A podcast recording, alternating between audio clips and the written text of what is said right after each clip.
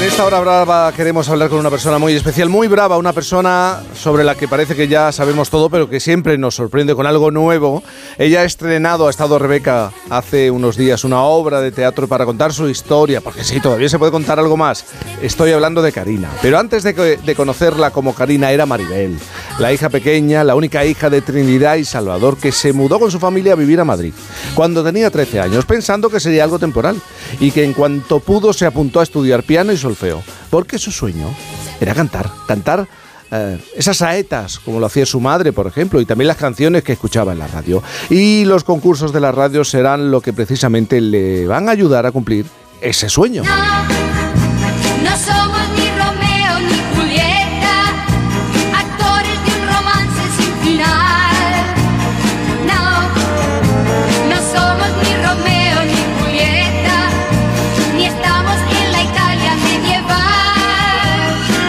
A partir de fichar con una conocida discográfica del momento, a mediados de los 60, Maribel deja paso a Karina. Y bajo ese nombre artístico que surgió por un gesto cariñoso del cantante Torre Bruno, empieza una carrera cosechada de éxitos con canciones que todos conocemos y llega también un momento clave en su carrera, la participación en el programa que daba acceso a participar en Eurovisión Pasaporte a Dublín.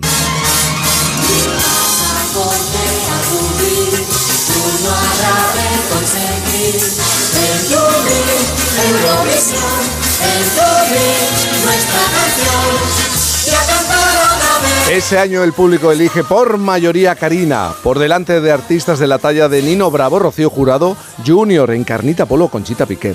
Y la decisión estuvo muy acertada, porque Karina conseguiría el segundo puesto en Eurovisión.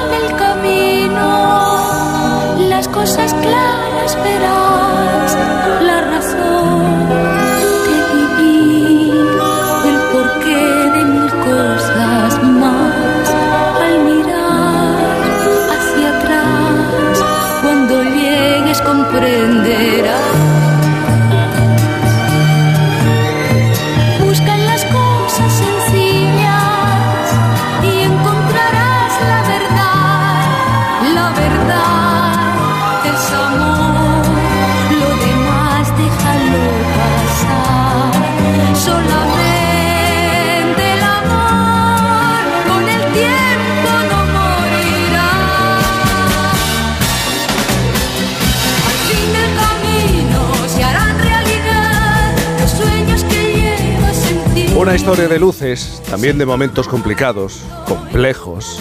Bueno, lo que es la vida, ¿no? Y la vida de un artista. Hoy queremos hablar con ella y hablar de ella, porque se sube a un escenario y nos presenta Yo soy Karina. Y esta mañana es, es muy temprano, las 11.33, pero bueno, Karina, buenos días. Hola Jaime, no, no es tan temprano. es media mañana. bueno, es muy temprano, es muy temprano. Bueno, Karina, ¿cómo estás? ¿Cómo te encuentras? Bien, corazón, muy feliz. Y bueno, pues porque el Bellas Artes nos ha abierto sus puertas los lunes y puedo mostrar pues lo que yo siento en mi corazón para que el gran público sepa mm, lo que yo he sentido y lo que yo mm. siento no como me han visto o como me han idealizado en algún momento de la vida. Oye, Karina, ¿tú crees, tienes la sensación de, que termina una época determinada del arte para los artistas de nuestro país, para una generación? Hombre, sí, para una generación es evidente, porque cuentan muy poco con nosotros. Tenemos que, quien, quien quiere seguir, pues no tiene más remedio que luchar, valga la expresión, como gato panza arriba. Entonces, eh, indudablemente los tiempos cambian, la técnica mm, ha cambiado muchísimo y entonces hay otro tipo de grabaciones y otro tipo de, cantantes, de artistas, de puestas en escena. Em, bueno, la vida cambia. Karina, hace unos días te entrevistaba a Rebeca Marín y mira, entró en este estudio y, dijo cosas muy buenas sobre ti. ¿eh? Más allá de, la idea que podemos tener, una Karina inocente, eh, una Karina... Eh, sí, más, más, bueno, más dulce, ¿no? ¿Te acuerdas que yo te dije, digo, jo, es que hay muchas veces, hola, por cierto, Karina, ¿cómo estás, Maribel? Hola, muy buenos eh, días. Eh, que, que, nos hacemos una imagen del artista, ¿no? Y de la figura. Y, y, bueno, y creamos una cosa que nos conviene, pero que luego hay que rascar más, ¿no? Y ver más en profundidad cómo son las cosas. Y a mí me encantó charlar contigo porque eres divertidísima y creo que para ser divertido hay que ser muy listo, sí que lo creo. Aparte de tierno, que eso lo sabemos, ¿no? Y me reí mucho, mucho, mucho eh, y disfruté mucho viendo tu, espectáculo, de verdad. O sea, y la ternura que tenéis eh, los dos en el escenario es maravillosa. Pero tú eres una mujer inocente de verdad. ¿Te has considerado una mujer inocente? Pues mira, eh, Jaime, si yo no fuera tal cual soy, tal cual me muestro, eh, sería imposible estar en los 70 y muchos años que tengo ya corazón de vida. Eh, sería imposible haber soportado tanto tiempo. Mm. Es decir, que aquí en mi corazón y en mi, y en, y en mi interior hay mucha verdad. Lo que pasa es que el mundo artístico ha visto lo que ha querido ver. Ojo, también es verdad que me he equivocado y también es verdad que yo he despistado y sin querer a bueno, pues al público o a mí misma la ¿Pero qué quieres decir? ¿De qué manera has despistado al público? ¿Haciendo a lo pues mejor cosas que no se ajustaban a la idea que teníamos como artista? Pues ¿O ¿A qué te pues refieres? Pues mira, pues mira, Jaime, corazón mío, yo mi, mi máxima ha sido cantar. Yo no tenía idea, como otras artistas, pues yo quiero ser artista, yo quiero ser, mm, pues yo qué sé, la primera de mi generación, no. Yo quería cantar porque me gusta la música y porque en mi casa siempre se ha vivido la música de alguna manera, se oía muchísimo la radio mm. y entonces esto me ha acercado mucho. Mi madre cantaba desde haciendo sus quehaceres desde la mañana. Y, Pero Karina, no, perdóname, no me queda claro, ¿en qué crees que te has equivocado? Porque lo has dicho y... Pues mira, me he equivocado pues porque a lo mejor en el mundo artístico hay muchos altos y bajos y de repente te ves envuelta en, unos fregados, valga la expresión, que no te corresponde.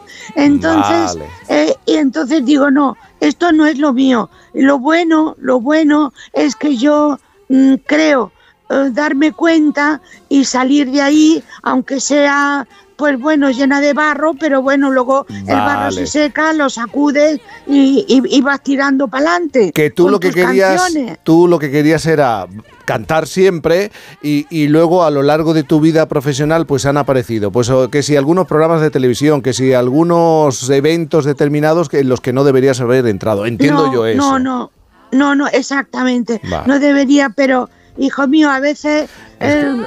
No. la la necesidad No, no, claro, es que hay que pagar facturas. Muchas veces eh, cuando yo escucho algunas críticas digo, claro, es que artistas y en otras profesiones... Eh, hay una necesidad y es pagar el colegio del niño, hay que pagar las facturas, el alquiler, etcétera, etcétera, etcétera. No, que es que te están llamando, te, están llamando Maribel, hola, soy Jaime de los Santos y yo siempre digo que a las diosas hay que llamarlas como realmente les corresponde. Tú eres Karina. Y Karina, a mí lo que me gustaría es que me contaras cómo fue ese momento de llegar a Dublín representando a España después de haber dejado por el camino a grandes como Nino Bravo, como Rocío Jurado y con una canción tan bonita que te lleva hasta, el segundo lugar con ese vestido de más maravilloso que no solamente dejaba ver tu voz, sino tus tobillos. Sí, pues los tobillos, sí. Pues mm, fue un momento mágico. La verdad es que estuvimos 10 días de promoción luego vino ya el festival, luego vinieron las votaciones, que estuvimos un bastante tiempo en primer plano, eh, vamos, en primer puesto, cosa que yo no me creía. Y dije, madre mía, pero... Y a mí me votó el público, me votó el público porque tengo que decir que teníamos en el mercado las flechas del amor, la fiesta y estábamos de promoción con el baúl de los recuerdos. Entonces, claro, eran canciones, fueron y son canciones muy populares, con lo cual eh, eh, el público votó lo que tenía en su casa, que era ese disco, y dijo, yo quiero que esta intérprete me represente, ¿no? Y entonces no es porque fuera ni mejor, ni peor, ni más alta, ni más delgada, no. Es porque el, público lo quiso y el público ya sabemos que es soberano. Mm. Y ganó Mónaco. También que Ganó Mónaco, sí. Ganó Mónaco. Ay, ay, qué cosas, de verdad, el Festival de Eurovisión. Bueno, querida Karina, cuídate la voz porque mañana es lunes, ¿no? Mañana tienes eh, representación. Mañana es lunes. Cuídate, cuídate, cuídate esa, esa voz, por favor. Te mandamos un beso. tengo un poco de aquella manera. Ah, sí, un beso enorme, Karina. Igualmente, Jaime, un beso para todos y muchísimas gracias.